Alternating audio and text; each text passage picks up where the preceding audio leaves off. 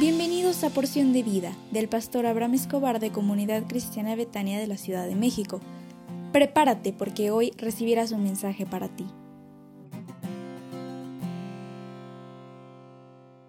Hola, ¿cómo estás? Me da muchísimo gusto saludarte por este medio y decirte que Dios es bueno para contigo.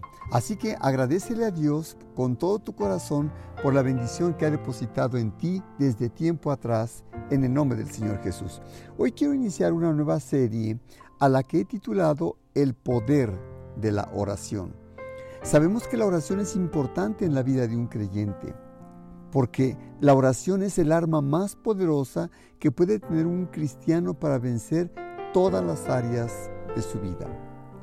En su carta universal, Santiago nos enseña que la oración de poder del justo es grandemente efectiva. Dice Santiago 5:16, la oración del justo es poderosa y eficaz. La palabra poderosa no es fácil de entender y traducir. La oración eficaz del justo, la Biblia dice, puede mucho. Y esta frase también se puede traducir como dotada de poder, con la idea de que es Dios o el Espíritu Santo el agente, es decir, en una oración es el poder de Dios el que está influyendo para que ocurra el milagro. Pero también se puede interpretar que es una oración ferviente, intensa, por la intensidad de quien realiza la oración. Podemos interpretar entonces que la oración del justo es poderosa porque está incluido Dios dentro de la misma. Y la persona quien lleva a cabo la oración está llena de santidad, disciplina y amor de Dios para con el prójimo.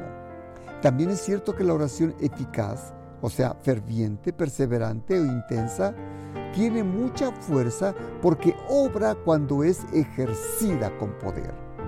Así ocurrió con Elías un hombre débil como nosotros que oró insistentemente y ocurrió lo que pidió. Su oración resultó por una sequía de tres años y medio y fue la oración la que puso fin. Conclusión.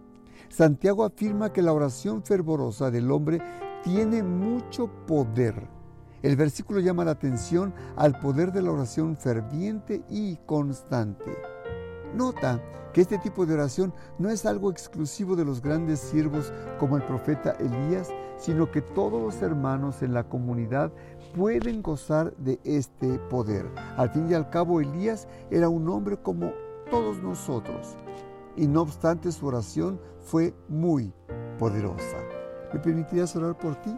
Padre, te ruego en esta hora para que desates poder en la vida de la persona que escucha este audio, para que te crea a ti que hay poder y autoridad para desatar toda bendición en el dulce nombre del Señor Jesús. Amén. Cuando pensamos en una oración eficaz, hay algunas cosas dignas de notar respecto al poder de la oración. Deseo sinceramente que Dios te bendiga y te colme de favores y misericordias en todo lo que hagas y que seas bendecido y prosperado y prosperada en todas las cosas que tú emprendas. Así que Dios te bendiga. Betania es mi hogar.